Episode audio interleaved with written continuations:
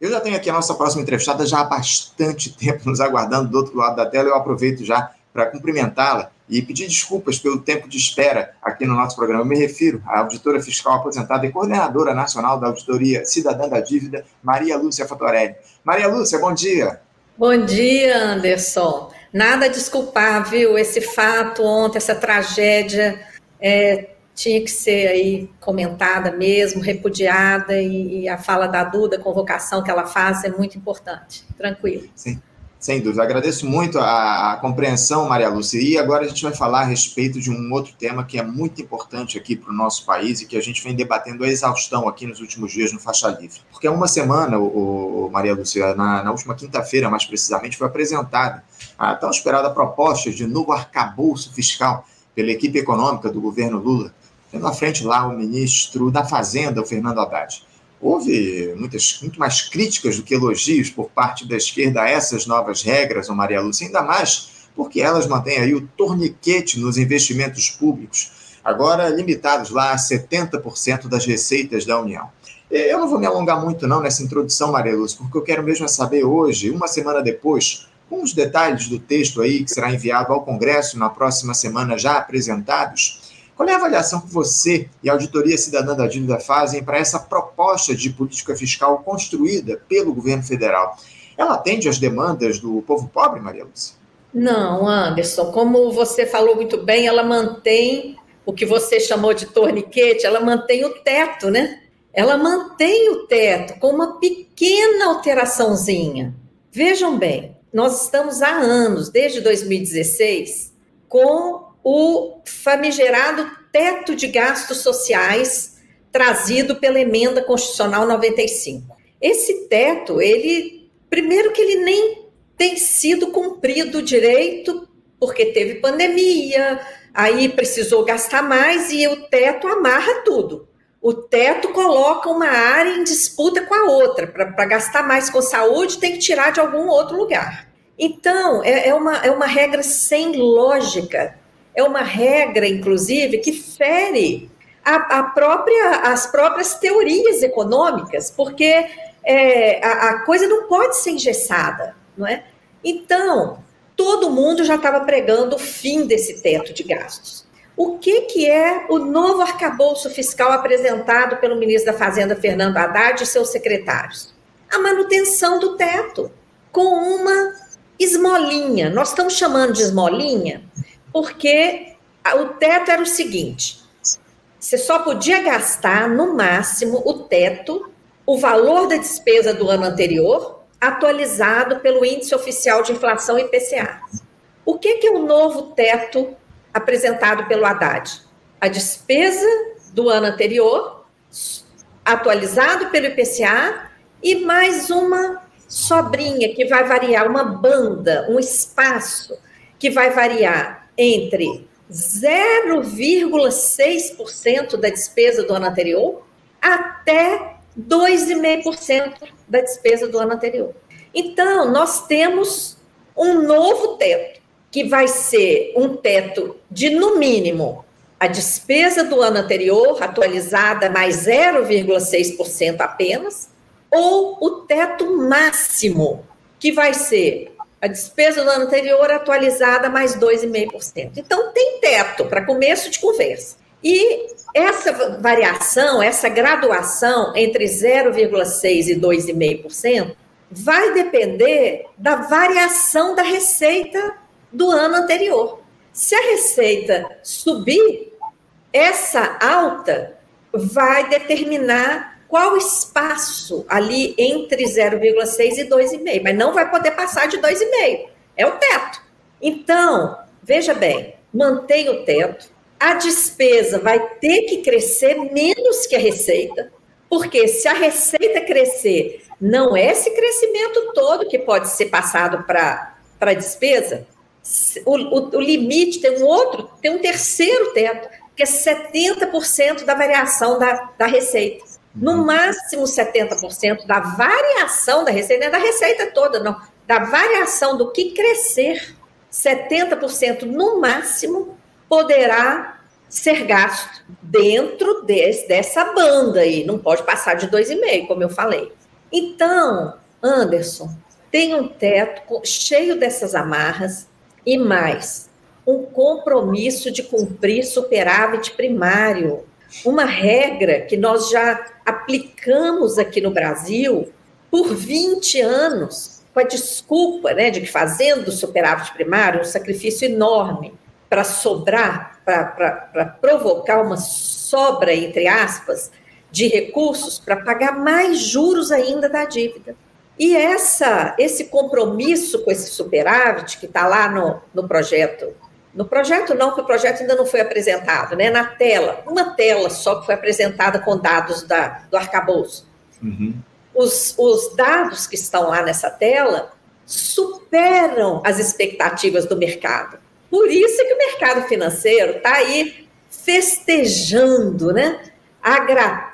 Ficou as manchetes aí, o, o, o arcabouço agradou o mercado, o mercado tá, tá, recebeu com, até com surpresa, está melhor do que eles esperavam. Claro, com, com essa calamidade que está a economia do país, nós estamos convivendo com fome, com miséria, desemprego em alta, empresas quebrando, as maiores montadoras aí fechando, porque ninguém consegue comprar carro, juro abusivo. Então, assim, essa calamidade toda, o mercado já tinha se conformado com déficit nos próximos, neste ano e nos próximos três. Uhum. O que, que o Haddad apresentou? Déficit só esse ano, mesmo assim, menos da metade do que o mercado esperava. Ano que vem, zero, já não tem déficit. E nos outros dois anos, compromisso de superávit. Então, a proposta foi uma proposta para agradar o mercado financeiro, para garantir dar toda a segurança, continuidade do pagamento dos abusivos juros, sem questionamento algum de que juro é esse, de que dívida é essa, não está no radar, nenhuma auditoria, não foi falado nada sobre isso. E a orientação de produzir superávit, de limitar as despesas primárias, porque o teto é só para as despesas primárias. Uhum. Gasto com juro está fora disso. Então, resumindo, Anderson, toda essa, todas essas regras que já foram divulgadas, elas mostram que não é o interesse popular que está sendo priorizado. Está claro, né, Maria Lúcia? Está claro que não é o interesse popular que está sendo priorizado. A gente vem batendo nessa tecla aqui desde que foi apresentado o teto na última semana. A gente vem fazendo esse debate, a exaustão. Inclusive, no dia seguinte à apresentação do teto, a gente fez um debate aqui no nosso programa com as presenças do Eduardo Costa Pinto, do Nelson Marconi, que foi o coordenador da campanha na área econômica do, do Ciro Gomes, e também com a economista Leda Paulani. A gente fez um debate aprofundado a respeito do, da, das primeiras impressões do teto aqui no nosso país, o Maria. Agora, eu queria aproveitar uma questão que você trouxe na tua primeira resposta, que é justamente a seguinte. Como é que essa proposta de nova âncora fiscal ela dialoga com a dívida pública do nosso país, Maria Lúcia? Ela mantém aquela ideia de se privilegiar o pagamento dos juros da dívida? Com certeza. Inclusive, é, foi falado rapidamente né, que o objetivo é é, conter a trajetória da dívida pública, como supondo que a dívida pública estaria crescendo por conta dos gastos sociais que estão sendo contidos nessa proposta. Isso é uma grande mentira. A dívida pública federal interna está aí batendo, em, superando já 8 trilhões de reais. Ela é uma dívida construída por mecanismos financeiros que geram dívida pública, por exemplo, desses 8 trilhões, mais de 2 trilhões são títulos que o Tesouro Nacional doa para o Banco Central e, e também doa juros sobre esses títulos ao, ao Banco Central. E o que, que o Banco Central faz com esses títulos? Usa para remunerar a sobra de caixa dos bancos nas operações compromissadas e nos depósitos voluntários remunerados, dois instrumentos que garantem a Bolsa Banqueiro. Uma operação parasita que não tem a menor lógica, o menor fundamento. Remunerar bancos sobre um dinheiro que sequer pertence a eles. É dinheiro da sociedade que está lá nos bancos. e que deveria estar retornando para a sociedade em empréstimos a juro baixo para gerar emprego, gerar renda para as empresas não quebrarem como estão quebrando, para o desemprego não aumentar como está aumentando, para as famílias não entrarem no desespero pagando a mesma dívida várias e várias vezes, porque o juro é abusivo. Então, veja bem, a dívida brasileira, federal, interna, um quarto dela é título para alimentar esse mecanismo de transferência de dinheiro público, porque o juro que o Tesouro paga para o Banco Central sai do Tesouro Nacional. Uhum. É dinheiro que deixa de ir para a saúde, para a educação, para a assistência, para ir para o Banco Central, para o Banco Central pagar para os bancos. Ano passado, o Banco Central pagou 181 bilhões de reais de juro para banco. 181 bilhões em um ano, em 2022. Então, isso é que tem feito a dívida explodir. Um quarto dela já é esse volume enorme de títulos. O resto é juros sobre juros, porque há anos nós estamos emitindo título para pagar juros para cobrir prejuízos do Banco Central com a sua política monetária suicida, para cobrir prejuízo do vergonhoso swap, que tem aqui no Brasil uma verdadeira aposta para garantir a variação da moeda estrangeira para grandes privilegiados sigilosos, porque tudo isso que o Banco Central faz é tudo sigiloso, não é? Então, o, o Tesouro, o Tribunal de Contas da União já a, falou em audiência pública no Senado que a dívida interna não serviu para investimentos. Uhum. O Tribunal de Contas mostrou, Anderson, isso aí está na página da Auditoria Cidadã, a, a, a, a gravação da palestra do representante do TCU, que explanou lá, não a opinião dele, o resultado de uma investigação feita por provocação da Auditoria Cidadã junto ao Senado e o Senado junto ao TCU. E o que, o TCU mostrou? Nenhum pagamento de investimentos saiu da rubrica lá da, da, da dívida. Então, a, o Tribunal de Contas da União já provou a dívida não tem servido para investimentos, é uma dívida que está aí remunerando bancos e pagando o maior juro do planeta para rentista, amarrando a economia do Brasil.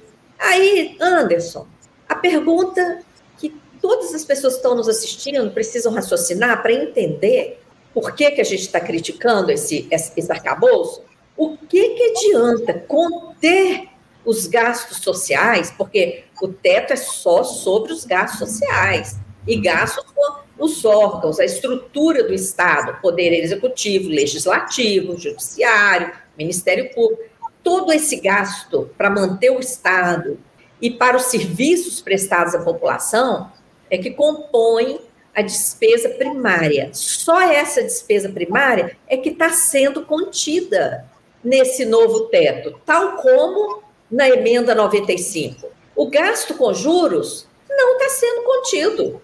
E é ele que provoca o histórico déficit nominal das contas públicas no Brasil. Então, veja bem, o problema está aqui no gasto com juro, na geração de uma dívida sem contrapartida em investimentos de interesse da população. E a medida, o arcabouço, vem tirar dinheiro do lado de cá, do lado dos gastos sociais, da, da estrutura do Estado, onde, onde já tiraram muito, uhum. tendo em vista as grandes, urgentes necessidades sociais do povo brasileiro, e tendo em vista também o desmonte, né, o sucateamento de vários órgãos já por falta de investimento. Sim. Então, infelizmente, Anderson, é uma medida que vem na contramão do que nós precisamos. E poderíamos conviver com déficit tranquilamente. Uhum. Vários países avançados, países muito mais desenvolvidos que o Brasil, estão há anos, desde a crise de 2008, convivendo com déficits. Por quê? Porque tem que investir no social, tem que investir na economia, não pode deixar as pessoas passando fome na rua, não pode deixar os, o, o, os órgãos públicos entrarem nesse sucateamento brutal. Agora, aqui, com essa carência toda que já temos, a gente vai fazer gracinha para o mercado e fazer superávit? Isso, e, e, continuar pagando o juro mais abusivo do planeta, não, não tem uhum. lógica isso. É, parece, o, o Maria Lúcia, eu, eu me arrisco a dizer que parece que os gestores aqui do nosso país, eh, os gestores públicos, eles não têm essa noção de que eles são gestores públicos e não privados, né? Eles têm de gerir, de administrar a máquina para o interesse público, mas infelizmente não é o que a gente tem visto aí a partir desses últimos, dessas últimas, desses últimos anos aí, enfim, das últimas décadas aqui, lamentavelmente, no nosso país, esse, essa trajetória de privilégios à iniciativa privada, ao grande capital, ele já vem de décadas aqui no nosso país. E chama atenção, o Marius, que o presidente do Banco Central lá, o Roberto Campos Neto, ele acabou elogiando a tal da proposta do governo e disse, veja só, que o novo arcabouço fiscal vai evitar o descontrole da dívida pública. Enfim, eu, eu não sei nem o que dizer a respeito disso, mas eu queria entrar numa outra questão aqui, o, o Maria Lúcia, que diz respeito justamente à intenção do governo com essa, com essa nova proposta. Você enxerga a possibilidade de crescimento da nossa economia, Maria Lúcia, a partir do incentivo dos investimentos privados, como o próprio ministro Fernando Haddad disse que esse arcabouço faria?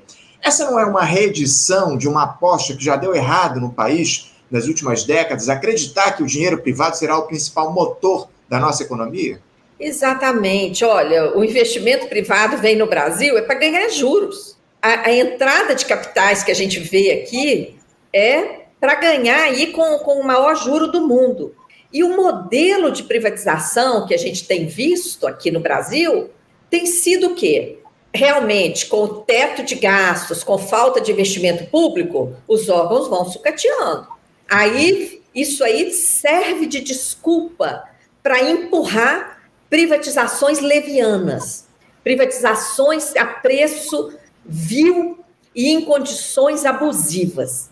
E o que, que a gente tem assistido onde já aconteceram essas privatizações? Um descaso total do setor privado. Ele, ele é, adquire, às vezes, é, é, bens públicos estratégicos, já prontinhos, né? E o modelo aqui de privatização no Brasil tem sido: você passa o filé, não é? Passa a empresa já pronta, produzindo, gerando tarifas e tudo mais, passa para o setor privado. O Estado fica com todo o passivo dessas empresas, todas as dívidas, todos os passivos trabalhistas, tudo vira dívida pública uhum. tá? para o Estado pagar. E logo após a privatização, essas empresas ainda ganham investimentos do BNDES com taxa de juro pequenininha. Por que, que o BNDES não está financiando o próprio Estado? Para não deixar sucatear, para não deixar perder patrimônio.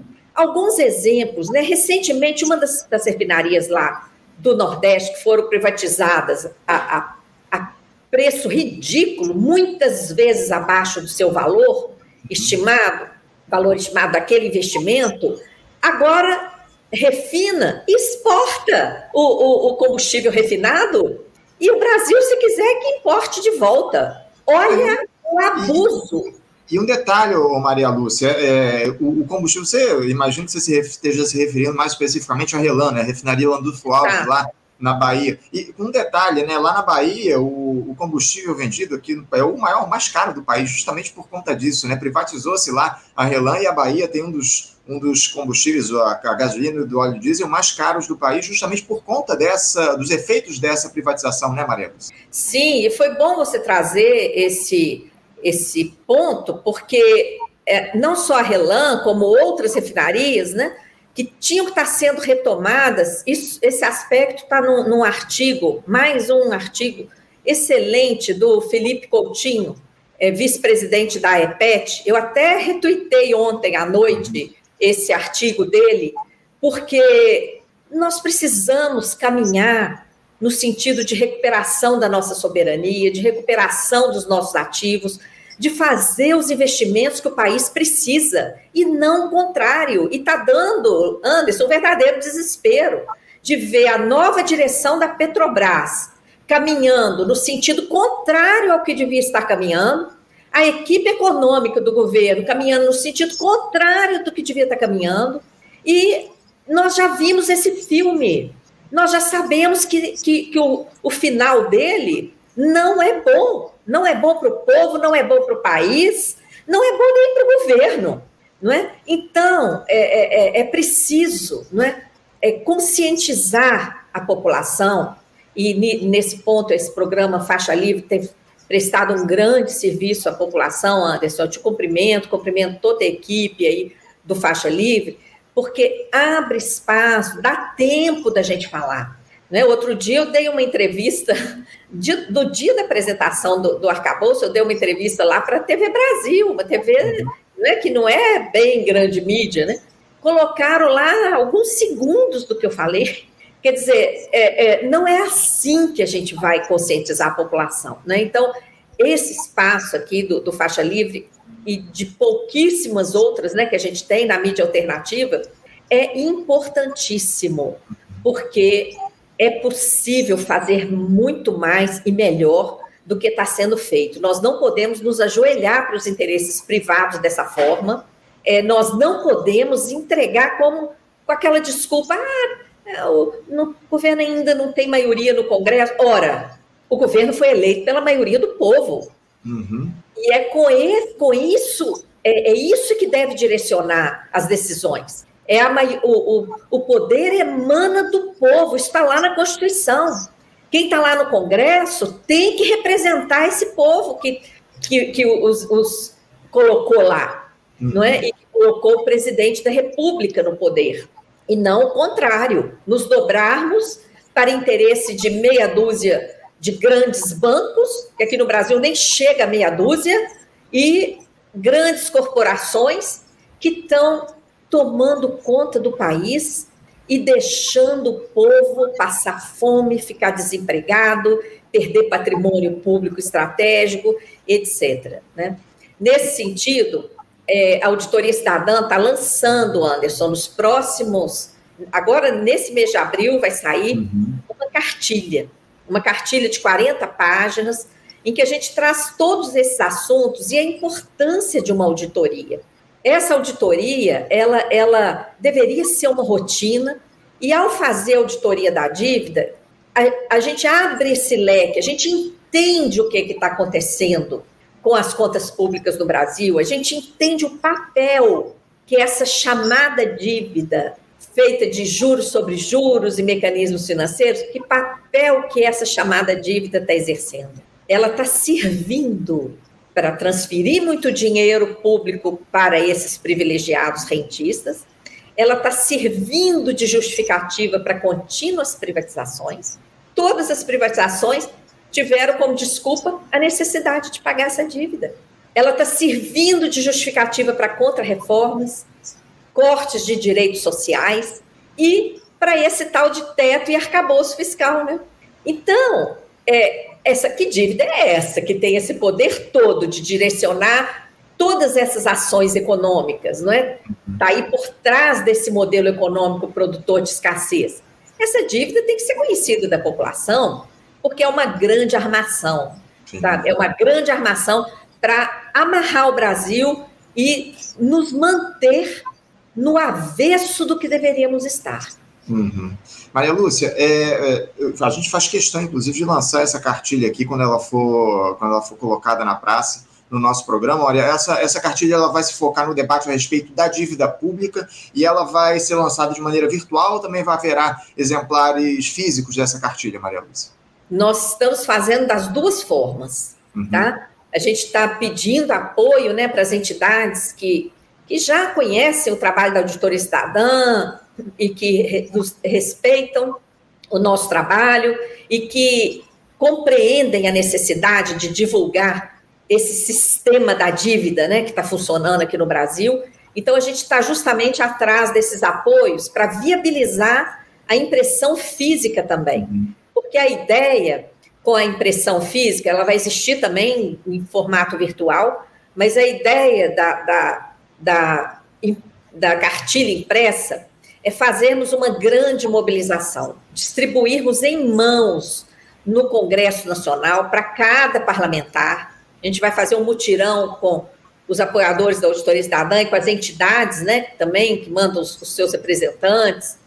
E vamos fazer uma grande mobilização nacional para divulgar, distribuir essa cartilha, tanto na Câmara Federal como no Senado, e nas assembleias legislativas de todas as capitais. Porque todos os parlamentares, aquelas pessoas que se colocam não é, é como representantes do povo, eles têm que conhecer do sistema da dívida.